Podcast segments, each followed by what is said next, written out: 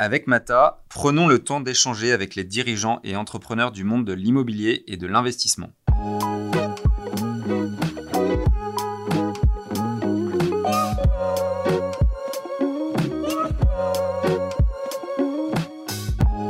Qu'il vaut mieux être euh, dans un emplacement numéro un dans une petite ville que euh, derrière la gare Montparnasse dans une impasse. Quoi. Donc c'est pas forcément la ville le critère numéro un, c'est un peu une analyse globale, mais c'est plus, il faut vraiment être dans l'emplacement numéro un, dans une rue numéro un, un emplacement très très visible, euh, en angle, bien situé, devant un tram, devant un métro, devant un arrêt de bus. Entrepreneurs se disent voilà, j'ai une idée, faut pas qu'on me la pique, j'en parle à personne.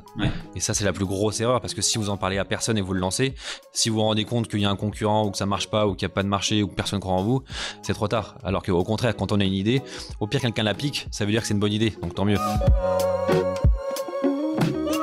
on a beaucoup investi dans des commerces qu'on dit, euh, qu'on appelle maintenant essentiels. C'était pas du tout la, typologie au départ. On appelait ça des commerces de bouche ou des commerces euh, ou de la santé. Donc on a beaucoup investi et voire essentiellement dans des commerces donc maintenant essentiels.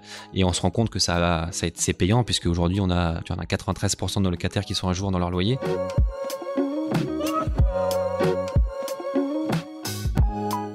Je suis Édouard Baduel, directeur associé chez Mata Capital, société de gestion entrepreneuriale de fonds immobiliers. Avec Mata, je vous propose de rencontrer les personnalités de notre environnement immobilier afin de découvrir leurs entreprises, leurs passions, leur vision du monde de demain et d'essayer de décrypter les clés de leur succès. Une fois par mois, nous continuerons également d'inviter certains collaborateurs de Mata Capital avec notre journaliste pour présenter nos dernières actualités. On est parti pour un nouveau podcast de Mata. Le premier enregistrement en 2021, toujours dans des conditions euh, très particulières avec cette crise sanitaire. Euh, sachant qu'en plus on est probablement à l'aube d'un nouveau confinement. Donc euh, avant tout ça, on, en profite pour rencontrer un nouvel invité chez Mata Capital dans notre nouvelle salle de réunion et dans, nos nouveaux locaux avec Alexandre Toussaint qui est le, fondateur et président de, de Baltis Capital. Salut Alexandre. Salut Edouard. Euh, merci d'avoir accepté cette invitation. Euh, je suis super content de t'accueillir et de donner la parole parce qu'on a pas mal de, choses à partager et d'ailleurs je pense qu'on en parlera pas mal de points communs sur lesquels on, va, revenir. Euh, du coup on va parler de commerce, on va parler de ton expérience euh, depuis 5 ans à peu près, les dates coïncident avec euh, la création de Mata Capital également, de euh, ton expérience d'entrepreneur, de marché de crowdfunding immobilier, et puis de tes nombreuses casquettes, parce que tu as, énormément de casquettes, et donc ça va être intéressant de, de, partager sur tout ça, sachant que tu vas même nous parler de podcast, donc je suis particulièrement heureux et j'attends ça avec impatience. En tout cas, bienvenue au club des podcasters. donc pour commencer, est-ce que tu peux te, te présenter? Ouais, bah écoute, déjà merci pour ton invitation, je suis ravi d'être là. Euh, donc finalement, je m'appelle Alexandre Toussaint, euh, j'ai 33 ans et euh, j'ai créé Baltis Capital il y a en 2016, ça fait 5 ans tout juste, euh, avec une conviction de rendre l'immobilier plus accessible et plus transparent pour les particuliers. Euh, et sinon, à côté de ça, j'habite à Lille, donc je vis sur nos territoires maintenant. J'ai quitté Paris il y a quelques mois. Je suis papa de deux enfants et je suis passionné par la gastronomie et le théâtre. Et sinon, pour revenir sur Bells Capital, c'est une plateforme de crowdfunding immobilier que j'ai créée donc en 2016 avec un associé qui s'appelle Clément Dornier, qui, euh, travaille à côté chez Arne de Suez. Euh, et euh, on s'est spécialisé sur l'investissement dans les locaux commerciaux. Je pense qu'on y reviendra, mais on a une thématique assez forte et une spécialisation assez forte sur le commerce. Et on permet aux particuliers d'investir dans nos projets à partir de 1000 euros pour qu'ils puissent investir en quelques clics sur Internet et puissent constituer un patrimoine immobilier avec une somme assez faible qui est 1000 euros. D'accord. Ok, bah, on va revenir en détail euh, sur, euh, sur Baltis Capital. Et, euh, et aujourd'hui, j'avais envie de commencer par tout de suite le, vécu, ton vécu d'entrepreneur et, la façon dont ça, ça a commencé l'histoire au niveau entrepreneurial. On en parle souvent un peu plus tard dans les podcasts, mais comme c'est le moment, je trouve, qui est un des moments les plus intéressants, est-ce que tu peux nous rappeler, on reviendra sur toutes les entreprises dans lesquelles tu as travaillé avant, donc plutôt dans les grandes entreprises, de gestion chez des brokers également. Qu'est-ce qui fait que tu as commencé, que tu as lancé ta boîte, le, day one de, de, Baltis Capital?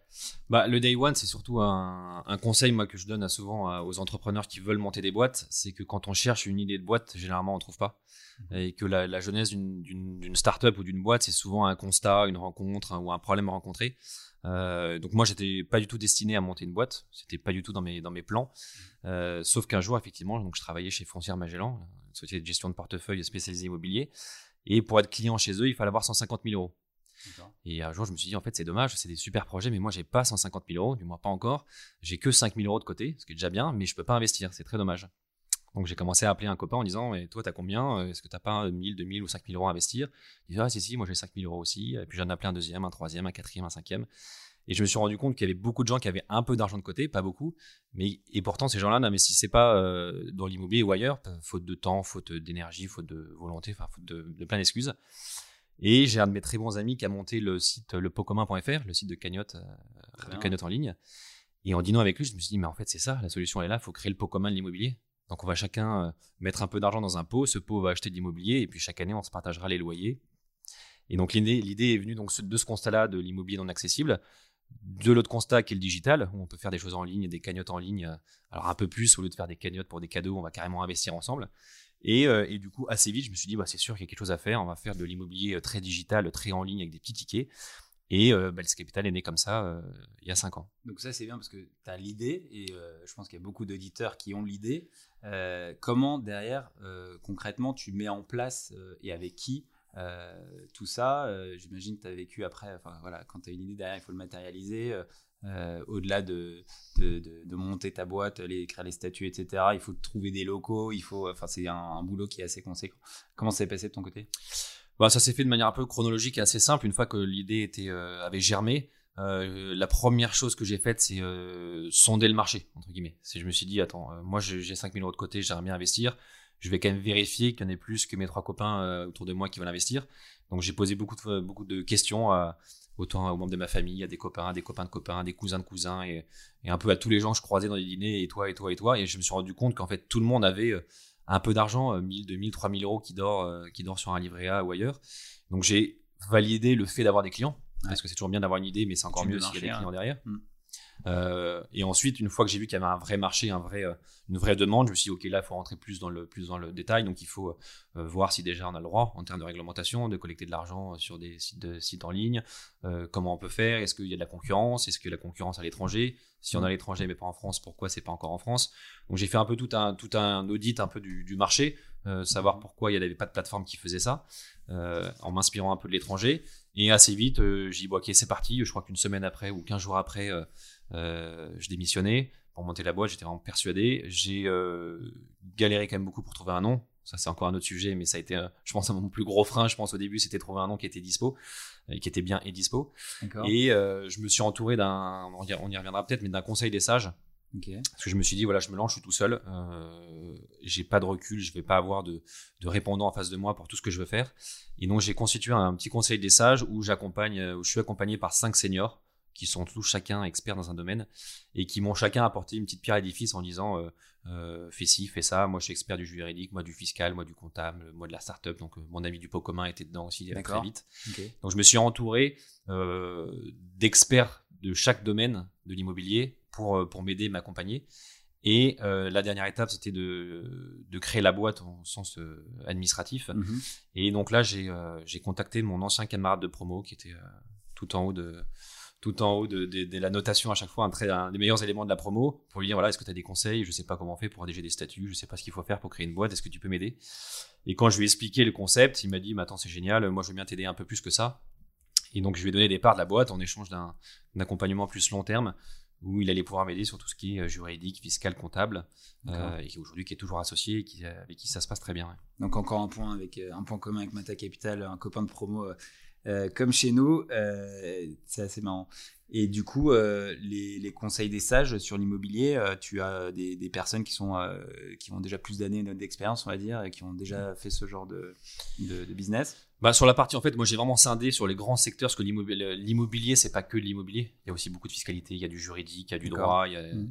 et, il y a du développement web aussi. Donc mmh. j'ai pris une personne dans chaque, chaque compétence. Donc par exemple, pour la partie immobilier, euh, il y avait mon ancien responsable chez Foncière Magellan qui est Steven Perron, qui pour lui maîtrise parfaitement euh, l'immobilier et les autres aussi, mais surtout l'immobilier. Et ensuite, j'ai trouvé d'autres personnes. sur, le, sur le marché euh, reconnu. Et, Ouais. et, et qui a monté sa boîte, qui a monté sa boîte, qui est, un, qui est un entrepreneur, parce qu'il a monté sa boîte euh, Mm. en 2000, je crois en 2010, qui Ouais. aujourd'hui a un très beau succès. Donc je me suis Mm. dit, s'entourer d'entrepreneurs qui ont réussi, qui sont experts d'un milieu et qui ont bonne réputation et qui pourront certainement nous aider sur tous les sujets, c'était important. Et ensuite, j'ai trouvé des personnes dans mon entourage, mais des personnes simples. hein. Euh, Mm. Il y a mon parrain, euh, il y a la mère d'une amie, euh, il y a un de mes copains du pot commun. Enfin, c'était des choses, euh, des gens de mon entourage. Ça leur, euh, ça, ça leur plaisait d'accompagner un jeune entrepreneur qui se monte. Euh, et, et en gros, on faisait ça sous un format, on se voyait une fois par trimestre, on faisait un grand dîner ensemble.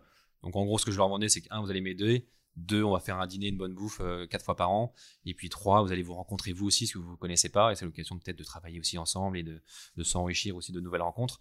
Donc ils ont tous été très partants, et c'est toujours le même conseil des sages aujourd'hui, il n'a pas bougé.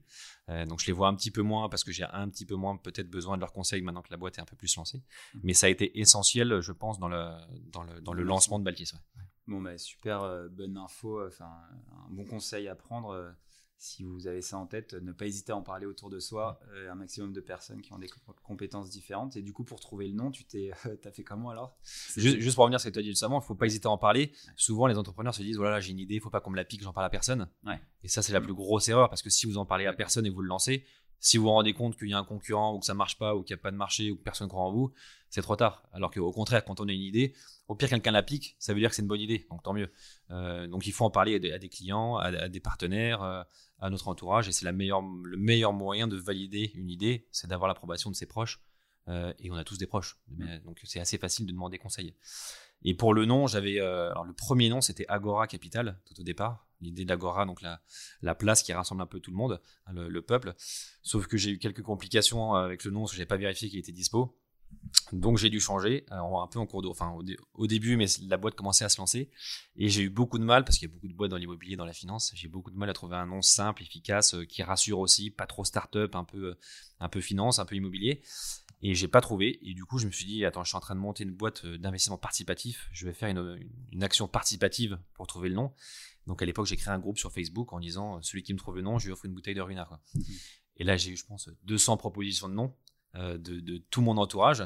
Euh, et tout le monde pouvait inviter des gens dans le groupe. Donc ça a fait un peu effet, euh, euh, ça s'est décuplé et ça on a touché énormément de monde. Et, euh, et finalement, euh, euh, j'ai fait des shortlists de, de, de 10, puis de 5, puis de 3. Puis après ça, j'ai fait voter ça auprès du Conseil des sages, justement, pour avoir leur avis.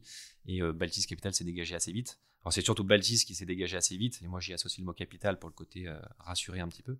Et en gros, Baltis, c'est le nom d'une déesse grecque qui protégeait la ville.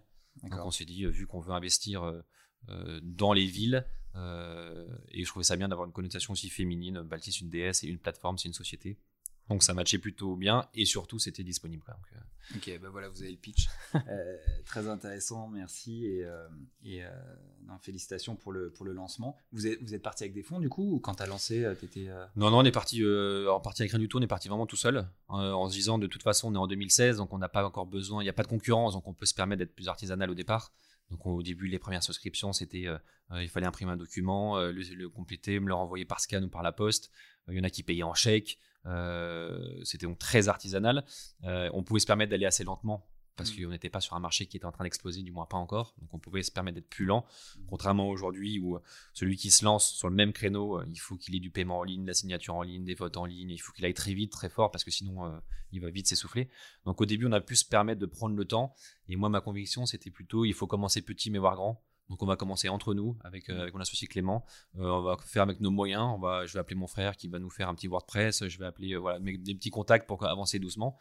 Et euh, on a fait une opération, puis deux, puis trois, puis quatre, et puis, avec le temps on a grossi, et avec le temps on a digitalisé nos process, on a, euh, structuré nos process d'acquisition aussi. Donc euh, voilà, on commence petit, on voit grand, et, ça je pense que c'est une des stratégies qu'il faut avoir en disant, voilà, en 4-5 ans on a fait comme une belle boîte en partant de zéro et en faisant ça tout seul, on n'a pas levé de fonds, on n'a pas d'investisseurs derrière.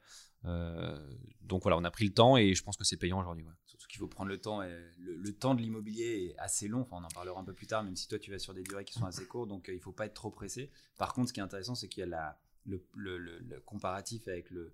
On y reviendra au marché du crowdfunding où là, ça va beaucoup plus vite. Et c'est vrai que le monde a complètement changé en même pas 5 ans. Je me rappelle aussi chez Mata Capital quand on euh, cherchait à des moyens de digitaliser nos process de souscription, parce que c'est aussi une chose qu'on fait. euh, il, y a, il y a 5 ans, euh, c'était pas du tout, euh, pas du tout répandu.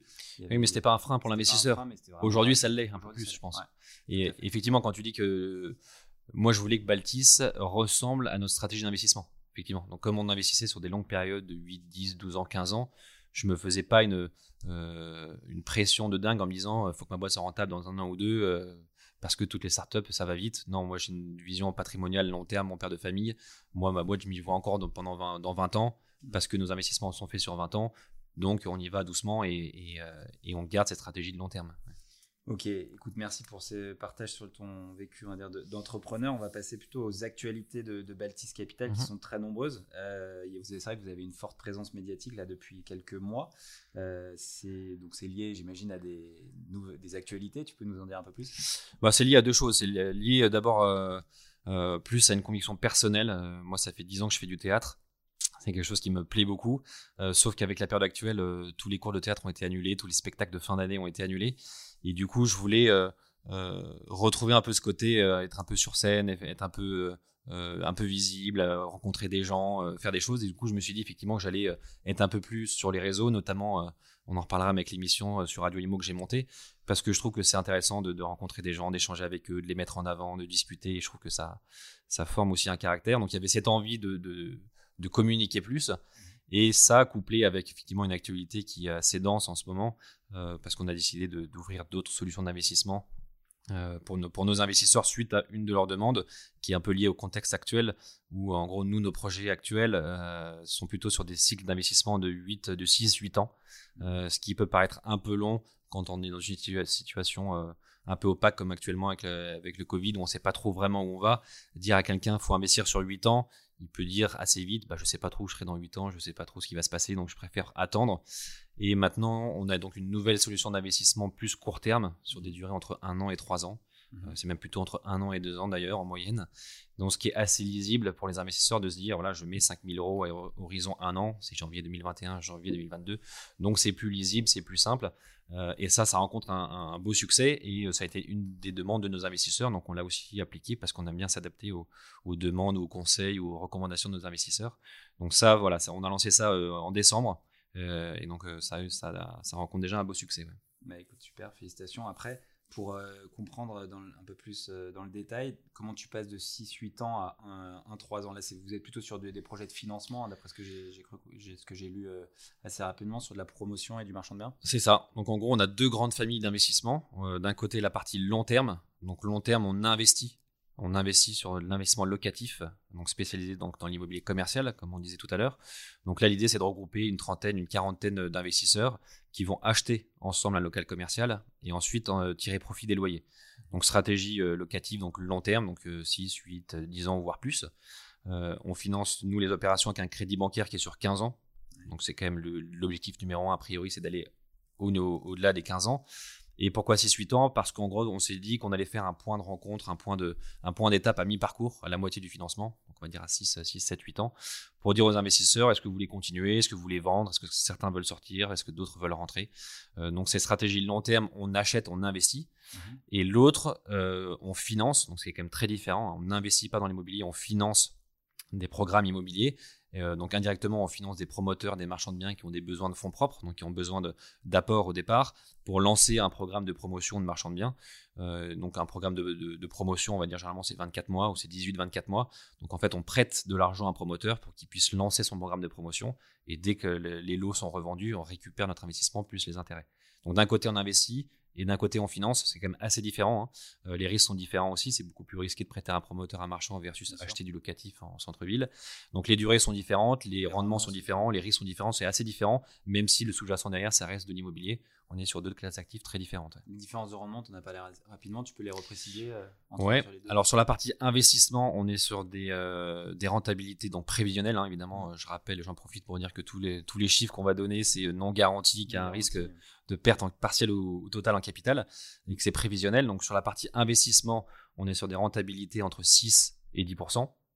Euh, cette rentabilité dépend principalement de l'emplacement euh, du bien immobilier. Plus on est central, plus on est dans une grande ville, plus on est bien situé, plus on se rapproche des 6. Et à l'inverse, plus on s'écarte en périphérie ou, dans des villes de taille moyenne, on sera plutôt près de 10. Mhm.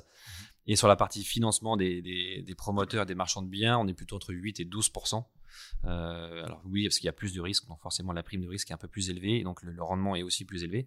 Et euh, donc entre 8 et 10, et principalement euh, ce, curseur varie en fonction de la qualité de, l'opérateur, en fonction du programme, en fonction du si le permis de construire est obtenu ou pas, si le financement est, cadré ou pas. donc voilà, ça va de 6 à 12%, et à l'intérieur, ça se redivise en deux, deux catégories. J'ai vu sur, sur ton site la, la première opération, une des premières opérations de financement que tu as fait à Boulogne-Billancourt, euh, qui est juste à côté de chez moi, donc je, peux en parler, je passe devant quasiment tous les matins. Alors t'as pas euh, investi du coup J'ai pas, non, j'ai trop tard. trop tard, j'aurais bien voulu pour le coup. Bah là on a fait un test, on l'a lancé le 23 décembre. On s'était dit, euh, est-ce que c'est le bon timing ou pas parce que c'est quand même les vacances, mm. euh, surtout celles de Noël qui sont des vacances assez familiales où on, est, on, essaie de décrocher un petit peu. Mm. Et je me suis dit à l'inverse, bah, pourquoi pas, on va tester la formule, les gens sont en vacances, donc ont peut-être un peu plus de temps pour s'occuper de leurs finances personnelles. Euh, donc on a lancé ça le 23 décembre et on a clôturé en 5-6 jours, donc ça a été assez vite pendant les vacances. Et au moins, tout le monde, personne n'avait une excuse en disant j'ai pas eu le temps, j'ai trop de boulot, je suis désolé. Euh, non, non, tu étais en vacances. Donc, euh, donc, il y a eu un beau succès. Et ça, c'était notre première opération, qui est une très belle opération d'ailleurs. Euh, alors, je sais pas si tu es passé devant pour voir l'immeuble, mais c'est un ancien centre médical qui était dédié aux enfants, aux enfants malades, qui était abandonné depuis des années en plein cœur de Boulogne, avenue Robert Schumann. C'est quand même dommage. En termes d'architecture, c'est un très très bel immeuble.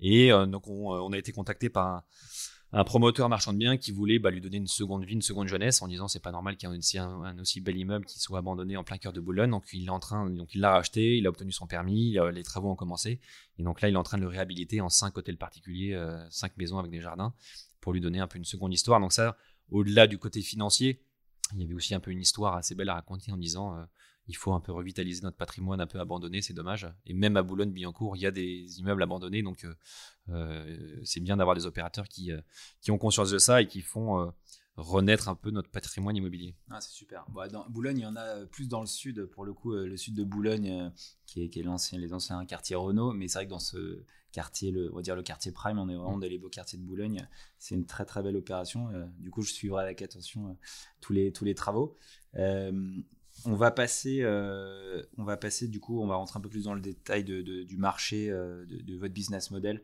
euh, et du marché immobilier pour commencer. L'un des points communs, je le disais, entre nos, structures, c'est qu'on investit sur du commerce. pourquoi, pourquoi vous avez ciblé le commerce en majorité? Bah, pour plusieurs raisons. Euh, la première, euh, c'est euh, le secteur dans lequel je travaillais chez Foncière Magellan. C'était mhm. principalement bureau et commerce. Donc je me dis, quand on monte une boîte, c'est quand même bien d'avoir une partie expertise sur l'un des sujets. Donc, je me suis dit, un, c'est ce que je sais faire. Mhm. Deuxièmement, je me suis très vite rendu compte que les investisseurs investissaient beaucoup dans le résidentiel par, de manière naturelle, par en disant j'investis dans ma résidence principale ou une fois que c'est fait, j'investis dans un petit studio à Bordeaux. Donc l'investissement locatif, c'était très résidentiel. Et moi, je voulais leur apporter cette dimension conseil en disant, bah, il n'y a pas que du résidentiel, il y a d'autres classes d'actifs et qui ont euh, aussi beaucoup d'avantages. Donc, je voulais permettre aux gens de, diversifier vers une autre classe d'actifs. Et troisième point, on s'est dit euh, euh, que l'immobilier commercial, ça avait aussi un, gros point positif, surtout les commerces. C'est comme on voulait en faire une plateforme digitale. On allait certainement avoir des investisseurs qui habitent aux quatre coins de la France, voire aux quatre coins du monde. Et l'avantage avec Google Street View, c'est que quand on dit la boulangerie dans telle rue de telle ville, très vite, on peut se mettre sur Google Street View et voir le commerce. Donc ça rend l'investissement un peu plus concret pour celui qui habite au bout du monde, mhm. versus un studio au quatrième étage à gauche où évidemment il ne peut pas du tout euh, le voir. Donc euh, c'est très concret aussi d'investir dans des commerces pour celui qui habite loin. Et dernier point, c'est sur le, vraiment la particularité du commerce où euh, qui apporte euh, des garanties un peu plus sûres, une stabilité locative un peu plus longue, euh, des rendements parfois un peu plus élevés pour les mêmes emplacements. Donc tout mhm. ça cumulé, on s'est dit voilà, il vaut mieux qu'on soit spécialiste d'une niche plutôt que généraliste dans toutes les classes d'actifs. En tout cas, on va commencer par du commerce parce que c'est ce qu'on sait faire, c'est le produit dans lequel on croit.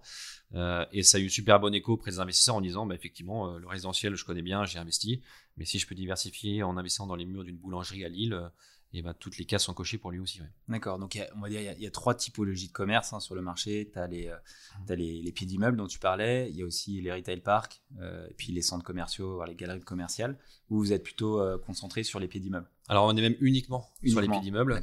ça, ça partait plus de l'une de mes convictions qui était de dire que l'avenir pour moi est en centre-ville, qu'on voit que les générations qui arrivent sont quand même, par exemple, de moins en moins le permis. Euh, mm. donc en moins en moins de voitures, donc en moins en moins la possibilité d'aller dans les centres commerciaux, des retail parks en périphérie.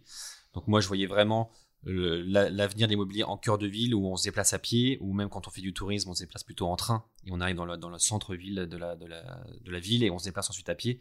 Donc je crois, moins, je crois moins à la, périphérie et de se dire que euh, il y aura aussi un retour en centre-ville des enseignes. Mhm. Donc ça c'était en 2016 hein, déjà à l'époque et euh, l'avantage c'est que on est plutôt bien positionné par rapport à l'actualité parce qu'on se rend compte qu'il y a beaucoup d'enseignes qui reviennent en cœur de ville, autant des Decathlon, même que des Amazon ou en centre-ville, des choses comme ça. Donc même les nouvelles les nouveaux moyens de consommation ouvrent des boutiques en centre-ville. Et surtout, on a beaucoup investi dans des commerces qu'on dit, euh, qu'on appelle maintenant essentiels. Ce mmh. C'était pas du tout le, la, typologie au départ. On appelait ça des commerces de bouche ou des commerces euh, ou de la santé. Donc, on a beaucoup investi et voire essentiellement dans des commerces maintenant essentiels. Et on se rend compte que ça, c'est payant puisque aujourd'hui on a, tu en as 93% de nos locataires qui sont à jour dans leur loyer. Mmh. Et parce qu'on a des pharmacies, on a des, euh, on a des boulangeries, on a des poissonneries, on a des crèches. Euh, qui sont des commerces essentiels, donc qui sont ouverts, donc qui payent leur loyer. Et donc finalement, on a une bonne, euh, une bonne idée ou peut-être un peu de chance en se disant on va investir dans, dans des centres-villes, dans des commerces de bouche. Mhm. Euh, résultat 2020, c'est plutôt la, raison nous, nous revient en disant on a fait une bonne stratégie d'investissement. donc voilà, on n'a fait que, que des commerces en cœur de ville. C'est sûr qu'il fallait mieux investir dans les commerces alimentaires que dans le textile on va voir les, grosses différences de résultats sur les, sur les différents gestionnaires. Après, j'imagine que vous êtes sélectif en termes de ville, parce qu'il y a, il y a je sais plus combien de que 30 000 communes en France. Euh, vous avez, euh, j'imagine, quand même une sélectivité euh, par rapport à la taille d'habitants, enfin au, à l'afflux démographique. et, vous êtes partout en France? Alors sur le papier, on est partout en France. Après, on s'est dit, on va continuer à faire ce qu'on sait faire. Euh, donc, euh, on n'est pas à Paris, donc on va forcément investir plus en Ile-de-France parce que c'est un marché qu'on connaît bien, qu'on est plus réactif pour aller voir, pour gérer. Euh, moi, j'habite à Lille, donc forcément, on a beaucoup développé Lille. Mhm. alors au départ, j'habitais pas à Lille, mais en tout cas, j'avais des attaches là-bas, donc on s'y sera plus simple pour commencer, pour trouver les, bonnes infos. Donc, on a beaucoup de beaucoup d'actifs à Lille. Et euh, après ça, on s'est pas trop limité en termes de taille de ville parce que moi, je suis vraiment attaché à un emplacement. Je pense qu'il vaut mieux être euh, dans un emplacement numéro un dans une petite ville mmh. que euh, derrière la gare Montparnasse dans une impasse. Quoi. Donc, c'est pas forcément la ville le critère numéro un, c'est un peu une analyse globale, mais c'est plus il faut vraiment être dans l'emplacement numéro un, dans une rue numéro un, un emplacement très très visible, en angle, bien situé devant un tram, devant un métro, devant un arrêt de bus. Donc c'est vraiment l'emplacement et c'est et c'est marrant, c'est assez vite, je me suis dit, en fait, ce que j'ai appris en cours, bah, c'était pas si faux, hein, l'emplacement, mm. l'emplacement, l'emplacement. Mm. Je pensais que c'était des belles théories de, de, profs qui nous disaient, euh, c'est les trois, euh, les trois critères importants, et en fait, je me suis rendu compte que si. Alors peut-être que le quatrième, c'est le locataire derrière, mais on a quand même l'emplacement. À partir du moment où on est bien situé, bien localisé, même si on a un locataire qui part, si on est bien placé, on retrouvera. Euh, je ne peux que partager ce que tu dis par rapport à nous, nos, convictions hein, chez Meta Capital. Euh, qui sont avant tout, et donc c'est Laurent Delotre, notre gérant, qui, s'occupe de tout ça, mais ce qu'il regarde en premier lieu, bien sûr, c'est l'emplacement et le flux. Euh, pour ne pas de temps en temps, on est sur le. C'est quand on, nous on investit également euh, en périphérie et en entrée de ville. on prend notre chronomètre avec sur le rond-point pour mesurer le nombre de voitures. Et quand on a un bon emplacement, si l'enseigne part, c'est pas un problème parce que mmh. vous relouez le lendemain. Là où par contre, s'il n'y a pas de s'il a pas de flux, malheureusement on peut pas, enfin, ça sert à rien de diviser son loyer par deux. Enfin, vous pouvez faire ce que vous voulez, ça va être très très compliqué. C'est ça. Donc, effectivement, c'est l'emplacement. Et effectivement, euh, pour rejoindre ça, c'est le niveau de loyer. Effectivement, mm. s'assurer que le niveau de loyer soit cohérent ou alors s'il est surévalué, en avoir conscience. Parce que c'est bien beau, si le locataire part, on retrouve vite, mais idéalement, c'est de retrouver au même niveau de loyer. Donc, euh, il faut s'assurer que le loyer soit dans le marché ou alors qu'on ait l'info qui soit un peu surcoté. Après, ce qui est intéressant, c'est que tu as quand même une désertification des centres-villes sur euh, la grande majorité des, des, des, villes en France même si l'État essaye de redynamiser avec des, plans euh, cœur de ville, etc. Euh, nous, c'est pour ça qu'on s'est plutôt positionné euh, sur, le, sur la périphérie, sur les entrées de ville. On a aussi quelques emplacements qui sont en centre-ville, mais même en fait partout dans n'importe quelle ville, si vous allez sur la, rue piétonne, de toute façon, il y aura toujours une rue piétonne où il y, aura, il y aura du flux, à quelques exceptions près. Par contre, il faut pas se planter, c'est clair. Il faut pas se planter, mais si la rue numéro 1 se vide, mm. c'est toute la ville qui s'écroule en fait. En gros, c'est un peu le dernier rempart. C'est-à-dire que si mm. la rue numéro 1, s'il n'y a plus de boulangerie, il n'y a plus de pharmacie, il n'y a, plus, a plus rien dans cette rue-là, c'est que c'est la ville qui a un problème, c'est pas forcément cette rue-là. Donc euh, c'est sûr qu'il faut viser des villes qui sont un peu dynamiques. Donc nous, au départ, on visait toutes les villes euh, qui sont à moins de deux heures de Paris en TGV. On se disait, s'il y a le TGV qui arrive dans la ville, c'est qu'a priori, euh, c'est une ville dynamique où il y a du bureau, il y a du loisir, il y a de l'activité. Donc on vise ces villes-là. Euh, mais après, on est allé dans des villes un peu plus petites parce qu'on était effectivement sur des très bons emplacements, parce qu'on était sur euh, des, euh, des, très bons locataires, des niveaux de loyer un peu bas, etc. Donc, effectivement, tu dis que l'action Action Cœur de Ville, par exemple, où c'est quand même l'État qui injecte des, milliards pour ça. Mm. Aujourd'hui, Action Cœur de Ville, c'est dans les cœurs de ville. Mm. On n'a pas encore vu, en tout cas pas aujourd'hui, un action centres commerciaux peut-être que ça viendra, hein. Mm. mais euh, en tout cas, le- la priorité, c'est le cœur de ville parce que c'est là où on vit, c'est là où on travaille, c'est là où on fait ses études. Donc, ils veulent recréer une vie dans ces villes-là.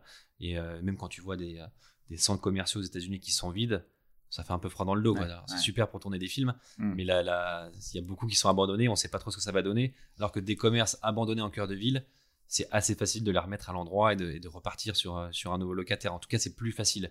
Donc, euh, donc voilà, c'est vrai que la- la- l'action action cœur de ville, c'est un- une nouvelle euh, démonstration que l'avenir euh, est en cœur de ville et que euh, tout le monde en a bien conscience et que on a aussi plein de subventions de l'État qui arrivent pour, pour nous aider à ça. Ok, bah écoute, intéressant. Sur le, après, sur le déroulement d'une opération immobilière, pour rappel, il y a des, y a des phases. on va passer assez vite sur les premières, mais je voudrais qu'on arrive plutôt sur la. Pour rappel, quand on investit hein, dans une société de gestion, on a d'abord une phase de, sourcing pour euh, bah, sélectionner les meilleurs locaux. Puis une, fois qu'on a sourcé, on sélectionne. Il y a des phases de due deal, technique, juridique, euh, fiscale, notariale, euh, puis des comités d'investissement. Et puis après, une fois qu'on a acheté, euh, bah, il y a la partie qui est essentielle, euh, et notamment en 2020, ça a été essentiel, c'est l'asset management, puis l'arbitrage. Je voulais qu'on revienne sur ces, sur ces points-là. L'asset management, comment vous avez fait, parce que vous commencez à avoir quand même pas mal de cellules. Euh, comment ça s'est passé déjà en 2020 Parce que j'imagine que vous avez eu pas mal de discussions avec vos locataires. Et, euh, et comment au quotidien vous gérez? Bah, c'est un. Alors ça, des- pour revenir un peu à l'origine, nous, la, la volonté chez Base Capital, dès le départ, c'était de d'internaliser toute la chaîne. Ça veut dire de, du sourcing à l'acquisition, à la gestion, aux Mm. usagers, etc. Donc tout est centralisé, tout est internalisé. Donc la gestion locative, asset management est aussi internalisée Mhm. parce qu'on veut vraiment avoir la main pour faire le lien aussi avec nos investisseurs. Donc on veut maîtriser l'information. Et on a toujours eu une approche très humaine et très euh, très transparente avec nos locataires. Euh, pour la petite histoire, quand pour une grande majorité des, des commerces, quand on fait une- une- un nouveau projet, par exemple à, à Lille, on va essayer d'avoir un maximum d'investisseurs lillois qui investissent. Mhm. Pour dire, investissez dans votre ville, dans Ouais. votre rue, dans votre quartier. Quand c'est à Bordeaux, je vais chercher des Bordelais, etc. En termes de stats, on a entre euh, 30 et 40% d'investisseurs qui ont un lien affectif avec la ville et parfois qui y habitent. Mhm. Et en fait, derrière ça, on a commencé à, à étudier des partenariats avec les locataires. Donc, il y a certains euh, locataires qui euh, euh, proposent à tous ceux qui ont investi dans le projet d'avoir une réduction quand ils viennent faire leurs courses dans ce commerce-là. Sympa. Et, et du coup, ça rend le truc beaucoup plus humain, beaucoup plus concret. Euh, par exemple, on a une poissonnerie à Lille où tous ceux qui vont acheter du poisson ont 10% sur leur panier. Quoi. Et donc, ça crée vraiment des ambassadeurs, des gens qui viennent consommer. Et même moi, à titre perso, c'est vrai que les locataires, je vais beaucoup les voir. À Lille, euh, dès que je passe devant quelqu'un, bah, je vais le voir, je discute avec lui. Euh, Il y en a beaucoup que je tutoie, on s'envoie des textos, on s'envoie des photos. Donc, on est très très proche de nos locataires. Donc, forcément, quand on a vu tout en février-mars tout, tout ce qui est potentiellement allait arriver, on a été de manière très humaine avec nos locataires en disant bon, on sait que ça peut être compliqué, que ça va être compliqué, on sait pas trop où on va, mais en tout cas, on sera là si besoin. Euh, et je leur ai dit très vite, je vous propose de jouer le jeu. Euh. Ceux qui peuvent payer les loyers, ceux qui sont ouverts et que ça marche, bah, continuez à les payer. Ouais. Ceux qui ont un peu de mal, bah, dites-nous que vous avez un peu de mal. Et ceux qui sont carrément euh, coincés euh, face au mur, dites-nous que vous êtes vraiment face au mur. Quoi. Et on s'adaptera au cas par cas. Mais je dis voilà, je vous fais confiance, jouons le jeu. Si vous avez besoin, vous aide. Si vous n'avez pas besoin, bah, n'hésitez pas à nous demander de l'aide. Et donc, on a mis ça vraiment dès, dès février, euh, ce process-là. Et très vite, les locataires nous ont dit bah, moi, pour l'instant, ça va, pour l'instant, ça va. Euh, moi, ça commence à être compliqué. Moi, ça- Et du coup, on a fait un peu du sur-mesure. Euh, déjà, on a été très accompagnés par les banques aussi, qui ont différé euh, les financements de, de tous les projets de six mois. Donc, ça nous a donné six mois de rab et ça nous a permis de dire voilà, on a six mois de trésor en plus. Donc, s'il Mm. faut offrir six mois de loyer à quelqu'un, on peut se le permettre. Donc, on n'a même pas, on n'est même pas, on n'a même pas dû arriver à ce stade-là. Mhm. Mais du coup, on était assez, euh, assez euh, confortable en se disant voilà, s'il y a un problème sur un mois, deux mois, trois mois, on sait qu'on a la capacité financière de le faire déjà, et on a surtout la volonté de le faire parce que euh, il faut les, il faut les aider. C'est comme eux qui sont impactés de plein fouet par la crise. Donc, on a été assez, assez ouvert, assez conciliant avec les locataires. Et aujourd'hui, bah, ils sont quand même tous à jour, du coup, ils sont tous remis à l'endroit. Euh, donc, sauf deux, c'est les euh, 7% restants, c'est les deux. Et comme tu disais, c'est deux dans le prêt-à-porter qui, euh, Ouais. Qui ont du mal à redécoller et ils voient pas trop le bout du tunnel. Donc, il y en a deux qui, ont, qui souffrent un peu. Euh, mais voilà, donc on, on internalise tout, on s'occupe de tout de manière très transparente, très humaine. Nous, on, on déteste euh, les tableaux Excel. Nous, un, locataire, c'est un humain d'abord, c'est quelqu'un qui a des idées, qu'on essaye d'aider. On, on communique régulièrement sur eux, on partage leurs posts sur les réseaux sociaux. Euh, si on est dans le coin, bah, on va consommer chez eux. On en parle souvent en disant bah, va plutôt dans cette poissonnerie-là, plutôt dans celle-là, parce que euh, celle-là, c'est en gros, là en Mm. patrimoine, donc il faut, faut l'aider. Donc on est voilà, on a vraiment une approche humaine. Alors là aussi, parce qu'on est en une taille assez petite, hein, on a 40 locaux commerciaux aujourd'hui en, en portefeuille, donc c'est sûr que le jour où on en a 400, ce sera plus compliqué de faire de l'humain, mais en tout cas, en tout cas on s'attachera à, à conserver cet ADN local proximité. Et, euh, et a priori, voilà, une quarantaine de locaux commerciaux et ça devrait bien croître euh, cette année. ouais. Beaucoup de points communs quand on t'écoute avec ce que dit Laurent et, Xavier aussi, collègue qui est notre directeur de l'asset hein, sur la stratégie commerce, et d'ailleurs qu'on a fait témoigner dans des podcasts Mata Capital que vous pouvez écouter, mais c'est la proximité hum. euh, qui fait la différence. Et, au-delà du secteur d'activité, euh, alors oui, toi, tu as beaucoup de secteurs d'activité euh, essentiels, alimentaires, et donc ça, c'est plus simple, c'est sûr, mais quoi qu'il arrive, c'est la, relation qu'on a avec les enseignes qui fait la différence. Et je pense qu'on verra vraiment une différence entre les gestionnaires 2021 et encore plus en 2022 entre euh, ceux qui, sont, euh, qui ont cette proximité et ceux qui malheureusement ont des milliards euh, cours sous gestion et qui ne peuvent pas avoir la, même, la même proactivité avec, avec leurs locataires. Donc je ne peux que partager. Tu disais, vous, êtes, vous en avez 40 vous avez, vous en avez, je te le souhaite d'en avoir 400 euh, bientôt, mais il y aura probablement certains arbitrages qui fait que vous pourrez gérer avec ça. Vous y en a déjà eu des ventes de, locaux ou pas? Non, il n'y a pas eu d'arbitrage, donc euh, vocation d'investir sur 6-8 ans. Donc ça fait 5 ans mhm. qu'on est créé, donc on n'est mhm. pas encore arrivé à ce stade-là. Donc, ça,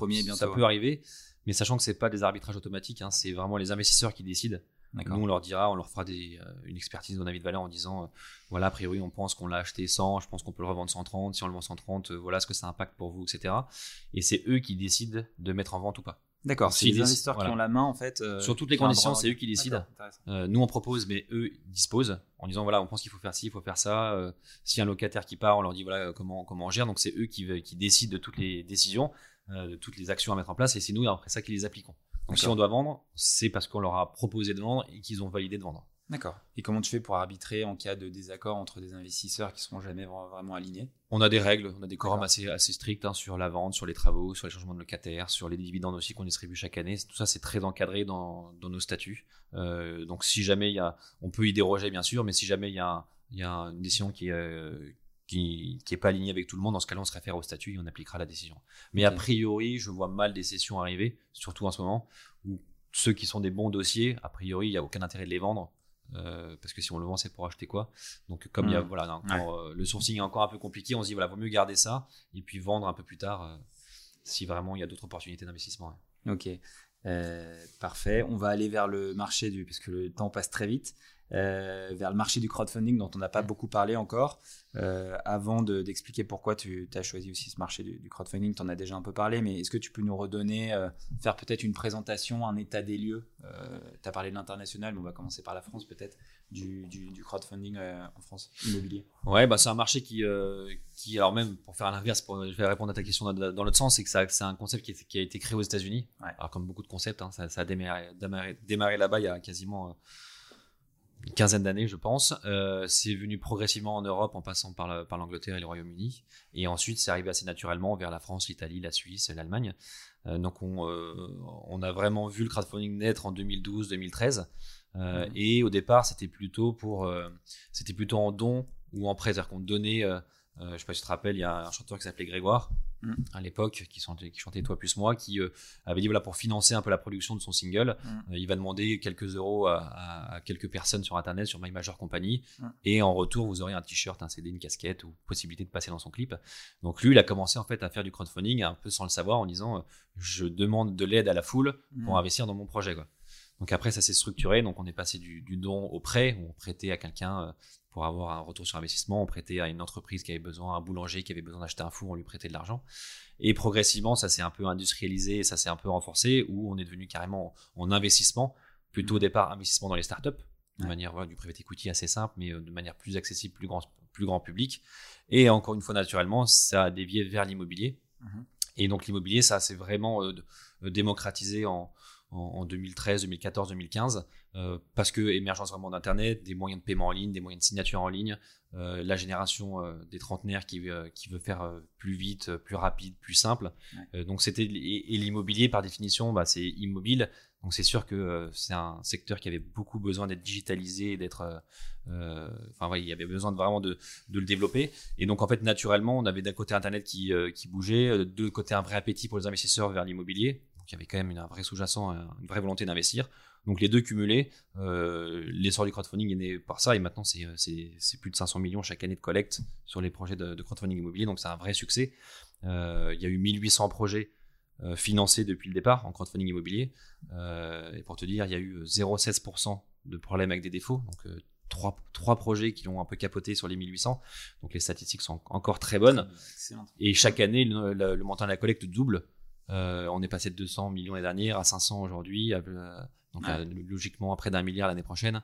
Donc ça continue. euh, c'est encore en plein essor. C'est que le début, je pense. ouais.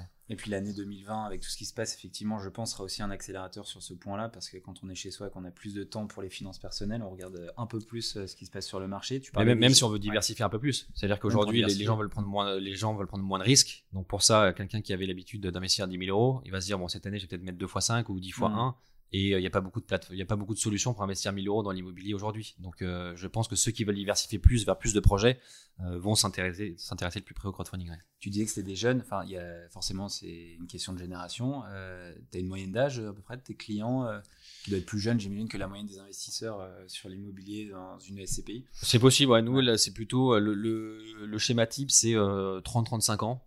Euh, plutôt jeune cadre euh, qui travaille, qui a acheté sa résidence principale, mais qui a encore un peu d'argent qui dort. Et là, pour le coup, il n'a pas le temps, pas envie de s'en occuper. Mhm. Donc, euh, euh, ticket moyen 7000 euros Mhm. sur, sur nos projets, euh, qui investit entre 1, 2 ou 3 projets, parce que nous, on, a vraiment comme volonté de, de faire un peu de conseil, donc dire euh, le, le même adage, hein, ne pas mettre tous ses œufs dans le même panier, diversifier.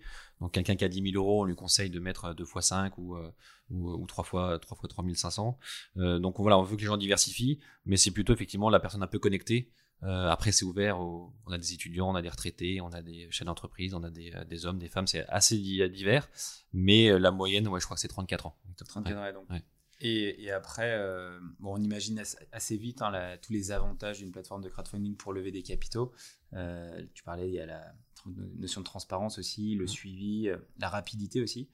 Vous avez toujours réussi à lever des, des capitaux sur chacune de, de vos opérations ou vous avez eu également, enfin, vous avez, ce qui peut être une très bonne, enfin, mieux de ne pas investir parce qu'on n'a pas de capitaux, mais ça vous est arrivé de ne pas investir faute de capitaux? Non, ça nous est jamais arrivé pour, euh, pour l'instant. Ça nous arrivera peut-être un jour, mais a priori, euh, vu que les premiers se sont bien passés, euh, ça peut plutôt tendance à, se- à se remplir vite.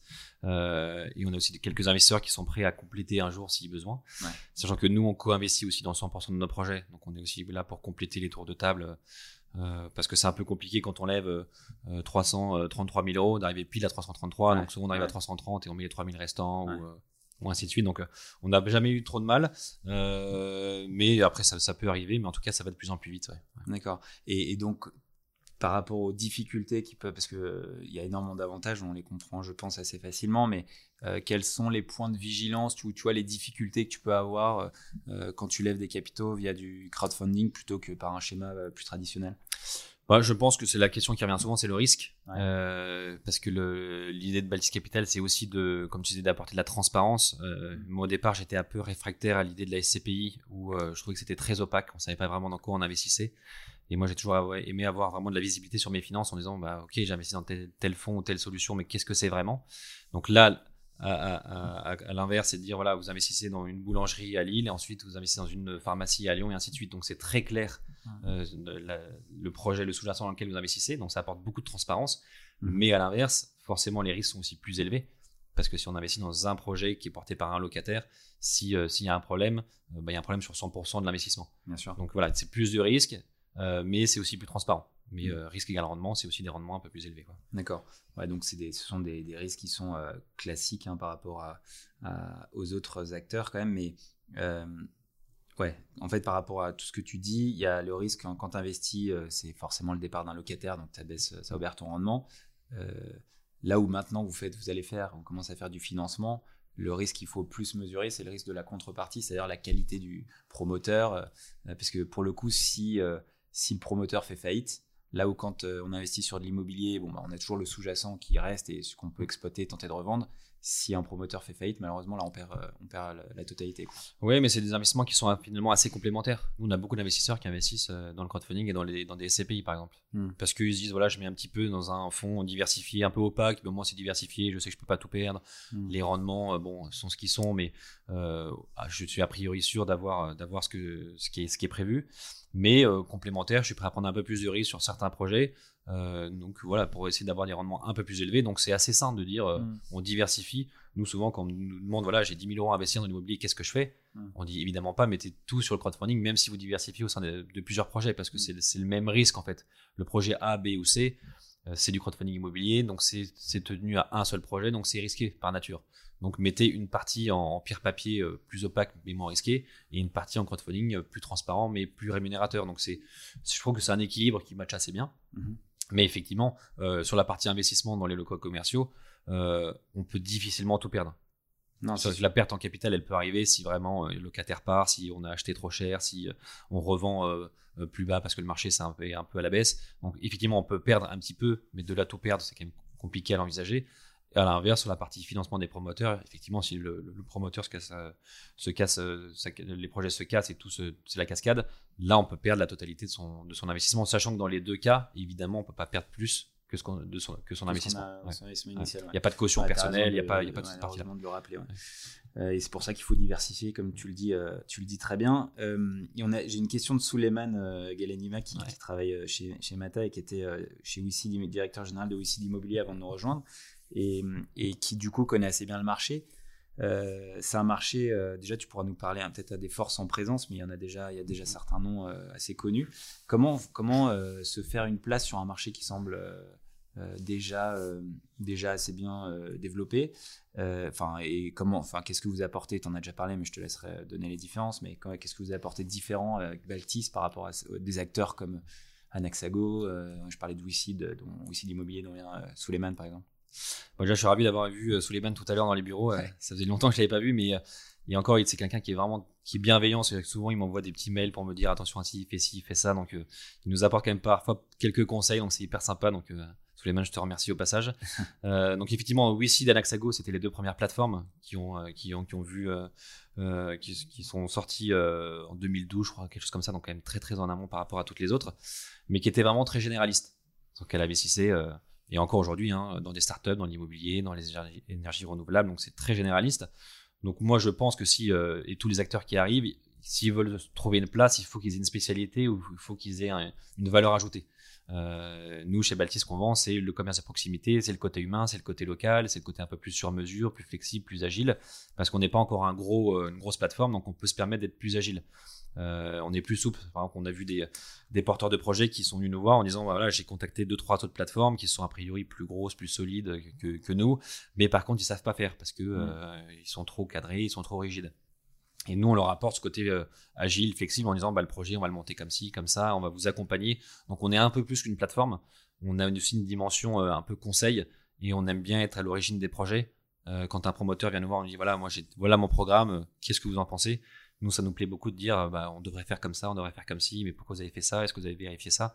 Donc, on aime bien voilà, être un peu plus proactif qu'une simple plateforme de collecte. Ok, très clair. Euh, tu parlais aussi de, transparence tout à l'heure par rapport au, business model. Euh, je voulais juste, du coup, préciser sur le, business model d'une d'une société comme la tienne. Vous avez quoi comme type de, de rémunération? Vous les avez vous les affichez clairement, mais euh, des, des, des, fees donc à l'entrée et également euh, pendant la durée de vie du, produit, voire à la sortie, c'est ça?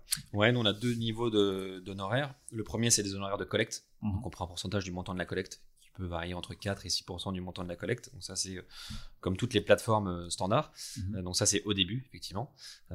c'est inclus dans, la, dans le rendement qui est affiché parce que c'est le promoteur ou le porteur de projet qui les paye. Donc pour l'investisseur, il y a zéro frais.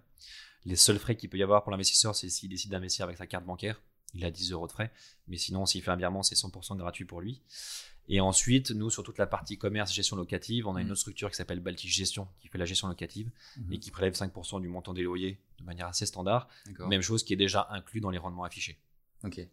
Euh, du coup, ça donne. Euh, tu communiques sur tes euh, après 5 ans là sur le chiffre d'affaires ou sur les niveaux de des que vous pouvez réaliser là sur les différents projets que tu as tu déjà mené bah, C'est un avantage, un inconvénient. C'est comme j'ai pas l'actionnaire au board, je fais pas trop de rapports et je lis pas trop les chiffres et je, suis plutôt à travailler à l'instinct et au quotidien. Mais euh, ce qui est sûr, c'est qu'on suit un peu la tendance des autres plateformes de crowdfunding où on quasi double de taille, enfin de, de, montant collecté chaque année. Euh, logiquement, nous, on devrait encore aller un peu plus fort cette année, mais euh, la, première, première année, en 2016, on avait fait quatre opérations, la suivante, on en avait fait une dizaine, et ainsi de suite. Donc, on double quasiment de taille euh, de collecte et de, montant d'acquisition chaque année. Comme c'est toujours, c'est normal, c'est difficile d'avoir des chiffres là-dessus, mais est-ce que tu peux donner ton feedback, tu vois, après cinq ans, sur ce qui a mieux marché que prévu? Là, tu as des choses, tu t'y attendais pas, d'autres où ça a été au contraire, tu pensais que ça allait se développer, puis finalement, en fait, ça a été plus compliqué. Et, puis, si tu, tu as ce que tu as retenu après 5 ans, à mettre en perspective aussi pour des conseils peut-être de, justement de plus jeunes qui voudraient se lancer sur, ce, sur ce business? Ouais, bah, ce que, ce que j'ai observé, c'est qu'il faut vraiment être proche des clients mmh parce que leur feedback est hyper important. C'est-à-dire que on a eu des clients au début qui nous disaient ouais mais je préfère investir sur une autre plateforme parce que je peux signer en ligne payer en ligne c'est quand même plus simple euh, donc je me suis dit, bah mince, il faut vraiment que j'ai une plateforme digitale. Et en fait, j'ai continué à sonder les gens. Et en fait, je me suis rendu compte, les gens me disaient, moi, je m'en fous de payer en ligne, signer en ligne. Moi, ce que je veux, c'est un bon projet. Quoi. Hmm. Donc si le projet euh, est hmm. mieux et il faut que j'aille à la poste poster mon chèque, bah, je vais le faire. Hmm. Donc on s'est plutôt attaché à développer chez nous le pôle, on va dire, immobilier sourcing des dossiers. Quand je voyais chez nos, sur les autres plateformes des, gens en tech, en digital, euh, des designers, des du marketing, des réseaux sociaux qui qui est plus sur la forme. Nous, on, s'est entaché à dire voilà, on va travailler dans le fond, c'est chercher des beaux projets. Et les gens, s'ils veulent pas envoyer leur chèque par la poste, ils ne l'enverront pas. Quoi. D'accord. Mais en tout cas, voilà, c'est le sous-jacent qui est important. Mm. On est venu quand même, on a dit tout à l'heure, au digital, mais en tout cas, c'était mon but, c'était pas de monter une plateforme digitale, c'était de proposer des beaux projets, des bons projets bien structurés aux investisseurs. Et ça, on l'a réussi parce qu'on a beaucoup sondé nos investisseurs pour savoir quelles sont leurs attentes, quels sont leurs critères numéro un d'investissement on lançait aussi régulièrement des sondages dans quelle ville vous aimeriez investir, par exemple. Et si on se rendait compte que tout le monde voulait investir à Strasbourg, bah, on orientait nos, recherches vers Strasbourg. Donc voilà, c'est un, des conseils, c'est être proche de ses clients et être assez humble aussi pour euh, avoir des retours d'expérience. Et euh, même s'ils ne sont pas forcément positifs, c'est souvent les avis négatifs qui sont les plus instructifs. Donc il faut, euh, voilà, il faut communiquer avec ses, clients. Super. Tu parlais de la France, de l'international aussi. tu vois, comme, enfin, je sais pas si c'est un axe de développement, mais comment tu vois ma Baltis Capital dans 10 ans par exemple Non, moi je vois pas du tout le développement euh, international comme le, futur euh, mm. parce que c'est l'immobilier et que l'immobilier c'est quand même très local euh, mm. et, chaque pays a ses particularités en termes d'immobilier, de droits, de, beaux commerciaux, de, fiscalité. Donc ça veut dire que si on ouvre un nouveau pays, il faudra vraiment s'entourer d'une armée d'experts locaux. moi, ma, le développement, je le vois plus sur le côté local en France en mm. disant voilà, on va peut-être créer un Baltis Nantes. pour trouver des projets à Nantes et les, les, faire, les ouvrir exclusivement aux investisseurs nantais. Hmm. On fait faire plutôt des antennes vraiment régionales très dédiées, parce que je suis persuadé euh, de, que la France a déjà beaucoup, beaucoup de, potentiel et que l'investissement local, euh, ça plaît aussi beaucoup et ça a du sens. Donc on préfère investir dans nos, dans nos villes avec des investisseurs qui habitent dans ces villes-là. C'est marrant. Je crois que ça, fait, ça résonne par rapport à notre dernier podcast avec Delphine Merle euh, de Whitebird qui nous parlait de la digitalisation du marché de, de, de marchand de biens, enfin du marché de marchand de biens, et qui disait exactement la même chose sur son développement. Euh, donc, euh, c'est bien, c'est qu'on est de plus en plus à se rendre compte qu'il y a un marché, un beau marché de la France, c'est un super pays pour investir, euh, qui a encore beaucoup de potentiel et que déjà, si on arrive à maîtriser la France, c'est déjà bien. Quoi. On, a, un peu de boulot. Quoi. On parlait de Delphine, tu t'es en contact avec beaucoup d'entrepreneurs. déjà, ça fait plaisir de parler avec un entrepreneur immobilier parce qu'il n'y en a pas assez, on le dit, mais même si j'ai l'impression qu'il y, en a quand même de plus en plus. Tu, tu, tu échanges régulièrement avec d'autres entrepreneurs qui ont monté leur boîte après en même temps que toi ou Ouais, on essaie de trouver surtout des, business un peu complémentaires. Euh, tu disais par exemple que tu comptais le nombre de voitures qui passent devant euh, le centre commercial. Mm. Euh, on voit par exemple des, startups qui arrivent à mettre un petit logiciel dans la vitrine d'un commerce pour compter le nombre de. de, c'est même pas des gens qui passent, c'est des yeux qui regardent la vitrine. Mm. Donc, et ça pour dire que si on a un local vide un jour, on pourra dire regardez, il y a je sais pas, 50 000 personnes qui regardent la vitrine tous les jours, etc. Donc avoir plus de données Mhm. pour montrer que euh, ne, si on a des lots Covid, alors ce qui n'est pas le cas, ce qui n'a jamais été le cas encore, mais ça, viendra normalement en termes de statistiques. Mais en tout cas, voilà, on essaie de trouver un peu des, des partenaires euh, startups qui montent des logiciels ou qui, euh, qui trouvent des idées pour enrichir un peu notre, nos compétences et notre base de données.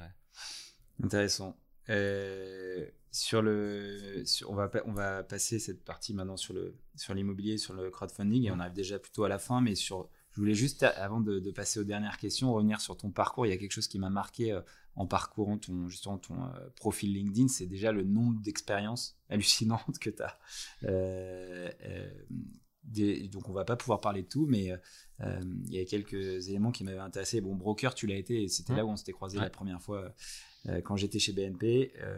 on s'était croisé à cette époque. Qu'est-ce que ça t'a appris euh, le métier de broker? Et puis j'ai vu que tu l'avais été à Hong Kong, donc ça, m'intéresse aussi de savoir ce que ça, ce que ça fait d'être broker à Hong Kong. Ouais, bah broker à Hong Kong c'est quand même génial. Hein. C'était un marché, euh, j'ai plus la date exacte en tête, mais c'était un, je m'occupais de la location de bureaux à Hong Kong et j'étais mm. spécialisé sur toutes les boîtes françaises qui voulaient s'implanter à Hong Kong. Mm.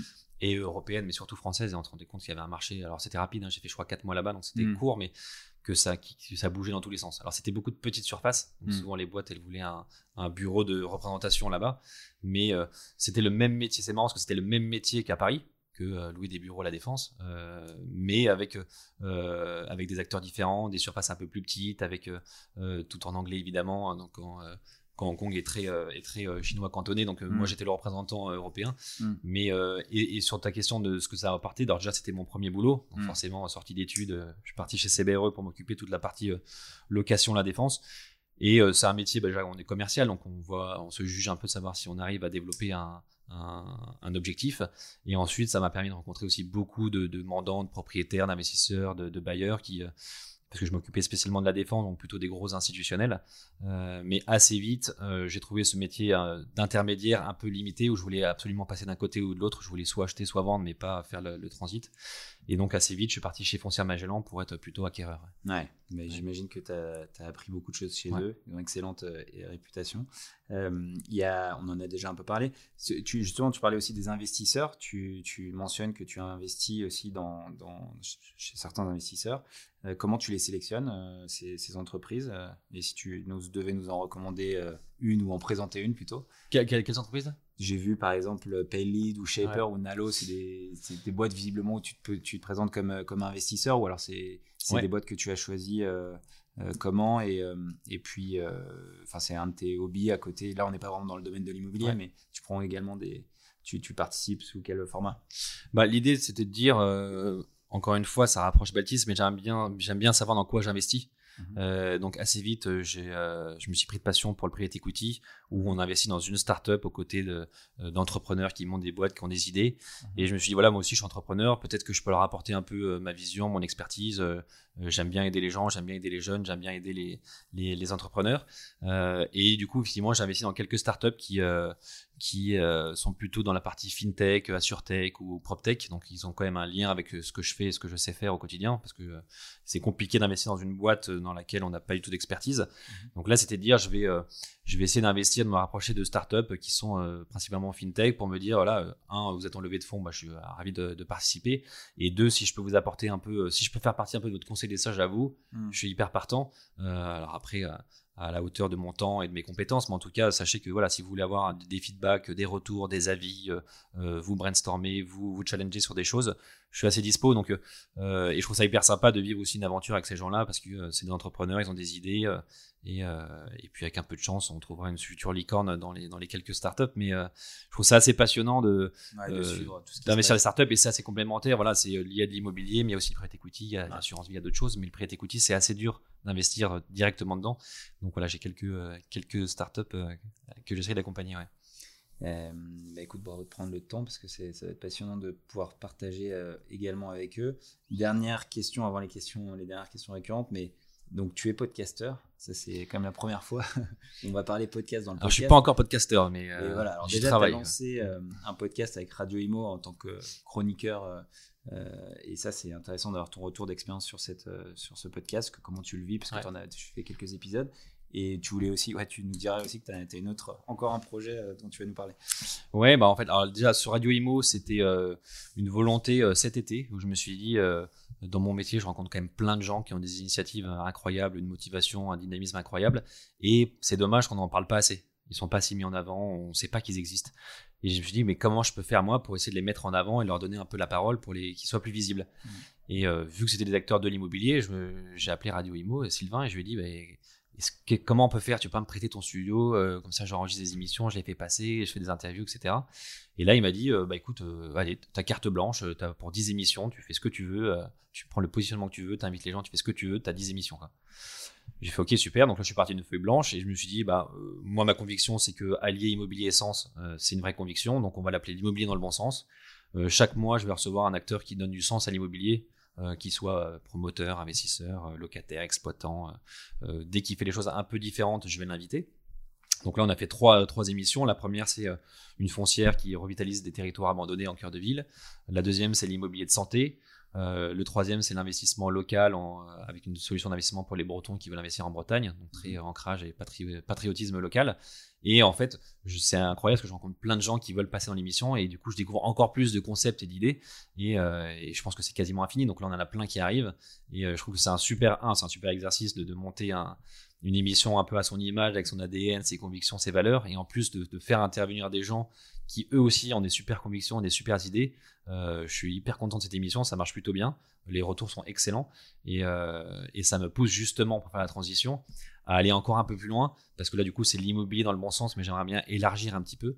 Et donc je réfléchis à un podcast euh, qui s'appellerait a priori euh, investir dans le bon sens pour que le, que le côté financier soit un peu devancé par le côté sens conviction dans, dans ses choix d'investissement. Euh, parce que je suis un grand fan de Mathieu Stéphanie et son podcast La Martingale et tous les autres.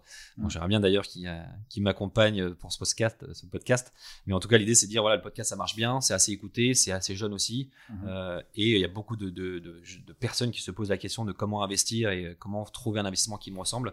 Mmh. Donc, si je peux, je peux leur apporter quelques idées, quelques conseils, euh, je pense que tout le monde serait très content. Ouais.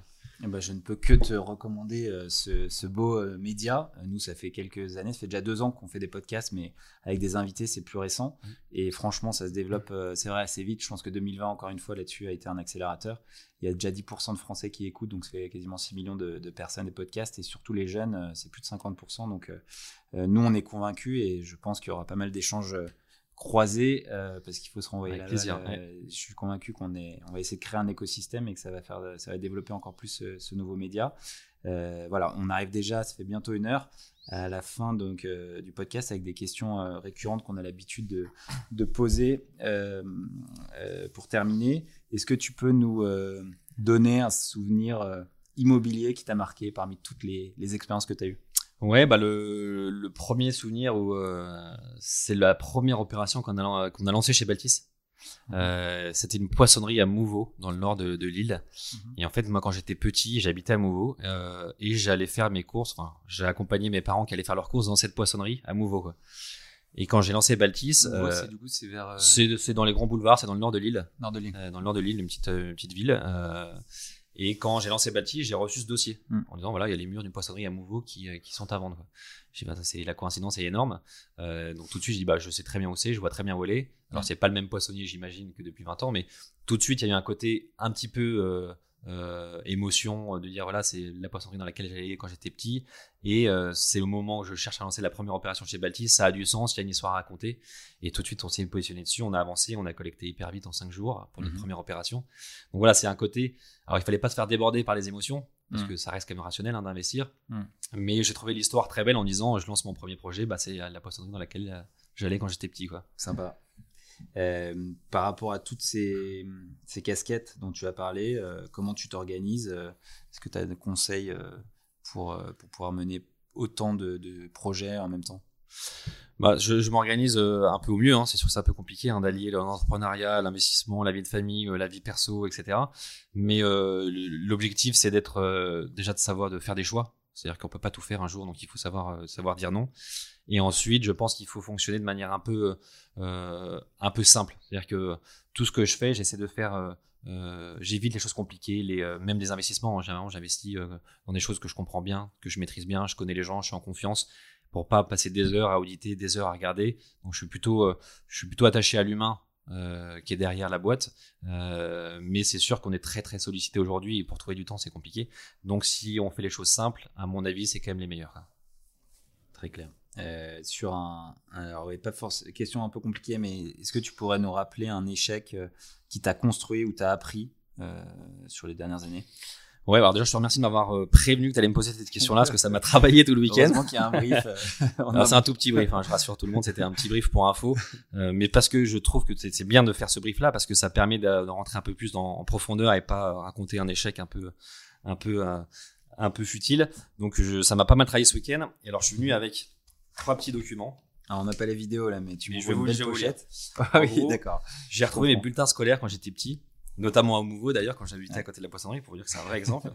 Et tu vois j'ai retrouvé trois bulletins scolaires donc euh, CE2 euh, cinquième j'ai l'impression de lire les miens et première S quoi. Ouais, tu me diras s'ils ressemblent.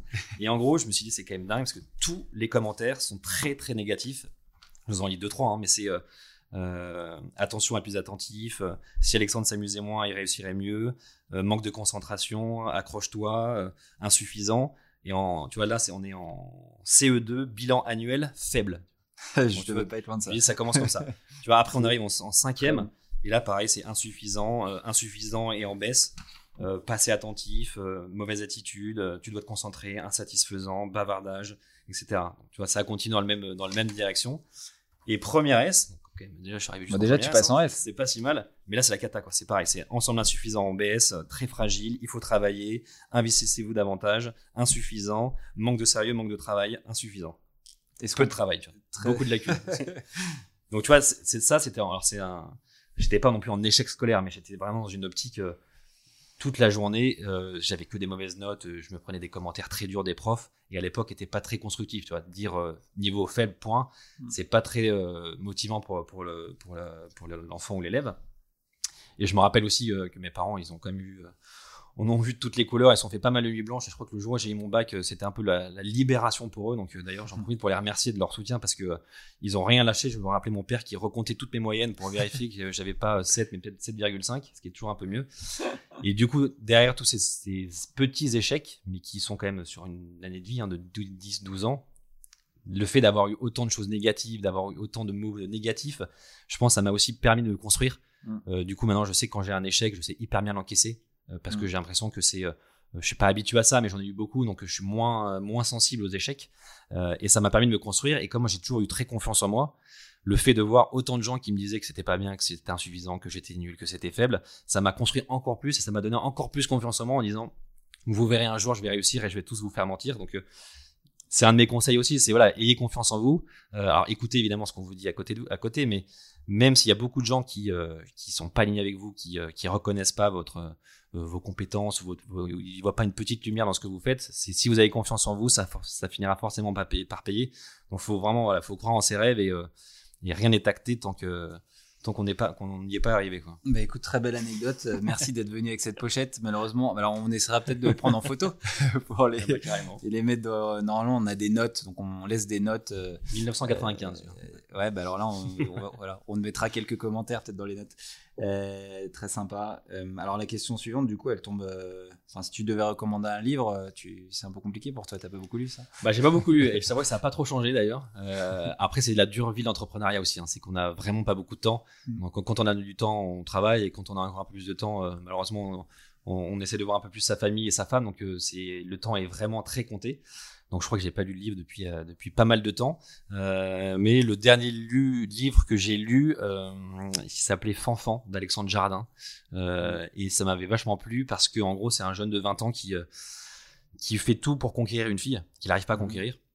Enfin, pas de la manière dont il veut. Et en gros, il, est- il lâche rien. Pareil, il fait tout ce qu'il peut, euh, toutes les imaginations, là, les créativités qui, euh, qui lui passent par la tête. Il va même très très loin. Et d'ailleurs, ça a été transformé en film avec euh, Vincent Pérez et Sophie Marceau, qui est aussi assez sympa.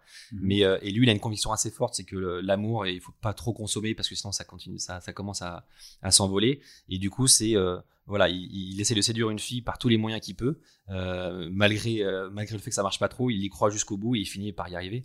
Donc euh, pareil, lui, il a rien lâché. Et c'est très bien écrit par Alexandre Jardin, je trouve. Et ça, mais bon, ça, ça remonte peut-être qu'il y a 5-6 ans, mais en tout cas, ça- c'est le dernier livre. Alors peut-être il m'a marqué aussi parce que c'était le dernier, mais euh, je trouve que c'est un super livre, très très bien écrit aussi. ouais. Bah écoute, merci pour cette, euh, ce témoignage. Et heureusement que ma soeur, j'espère que ma soeur va pas écouter le podcast parce que elle qui lit deux semaines par deux, deux livres par semaine, si elle, si elle savait que j'en lis peut-être euh, un tous les tous les deux trois ans, euh, ça va pas lui plaire. Euh, bah, écoute, on la salue. Si elle, si elle écoute, euh, elle écoutera un jour, j'espère. Euh, et dernière question, euh, le conseil à un jeune entrepreneur qui devait se lancer aujourd'hui, tu en as déjà un peu parlé, mais tu veux le redire? Ouais, bah c'est un petit peu un résumé de tout ça, c'est-à-dire que effectivement, je pense que déjà quand on a une idée, bah il faut pas hésiter à se lancer. Parce que je vois quand même beaucoup de gens qui ont des idées mais qui osent pas. Aujourd'hui, on est quand même dans un pays qui accompagne beaucoup les entrepreneurs. Mm. Euh, et c'est très bien vécu, très bien vu de monter sa boîte. Donc, si vous avez une idée, allez-y. Euh, L'autre conseil que je donne souvent, que je t'ai un peu donné, c'est euh, faites un conseil des sages. De une, deux, trois, quatre ou même cinq personnes. Je suis sûr dans votre entourage, chacun, vous avez tous des, amis, familles ou contacts qui seraient prêts, qui seraient hyper contents de vous accompagner, de vous aider sur votre, votre concept. Donc faites-vous euh, entourer de deux, trois ou quatre personnes. Et ensuite, euh, soyez pas non plus trop ambitieux. Euh, commencez petit, testez le modèle, euh, testez avec deux trois clients, deux trois investisseurs, voyez si ça fonctionne. Et si vraiment ça fonctionne, là vous appuyez sur le bouton et vous passez à l'étape 2. Mais allez-y doucement, euh, voyez grand et puis voilà, faites-vous aider et, et, et surtout osez quoi. Eh ben écoute, euh, c'est super pour terminer. Euh, merci beaucoup pour cet échange, Alexandre.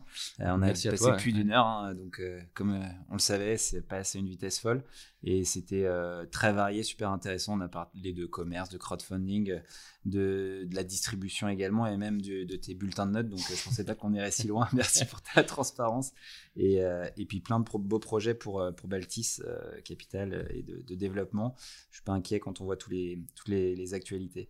Euh, bah, merci à toi surtout pour ton podcast et bravo pour ce podcast. Hein. Ça va être une source d'inspiration pour moi pour lancer le mien bientôt, j'espère.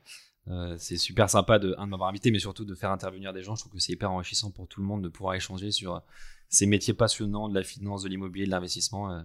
Donc bravo pour ton initiative. Bah écoute, ouais, je te remercie et tu verras, tu auras probablement des auditeurs qui, euh, qui reviendront vers toi parce qu'ils auront euh, besoin et, et, ils seront intéressés pour avoir un peu plus d'infos.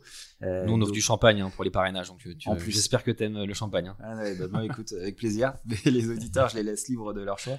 Mais euh, non, franchement, super, super sympa. Et puis, bah, chers auditeurs, merci pour votre écoute.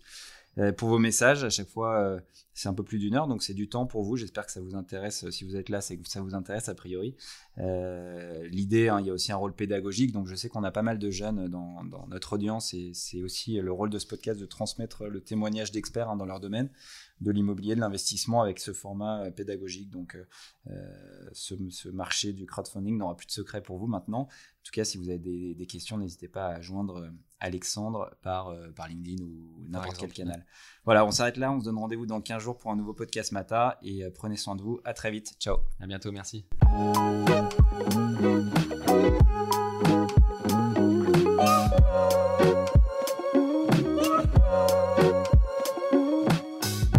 C'est fini pour aujourd'hui, j'espère que l'épisode vous a plu, merci d'avoir passé tout ce temps avec Mata et quelques petites choses avant de se quitter. Vous pourrez retrouver les notes de l'épisode avec toutes les références sur le blog de Mata Capital disponible sur notre site internet. N'hésitez pas à nous contacter pour nous faire un feedback sur mon compte LinkedIn Edouard Baduel ou sur celui de Mata Capital. Dernière chose, un peu pénible, désolé, mais si vous pouvez parler du podcast autour de vous et nous laisser une note 5 étoiles, notamment sur l'Apple Podcast, sur iTunes, ça nous permettra de donner de la visibilité à ce podcast. Je compte sur vous, merci et à très vite.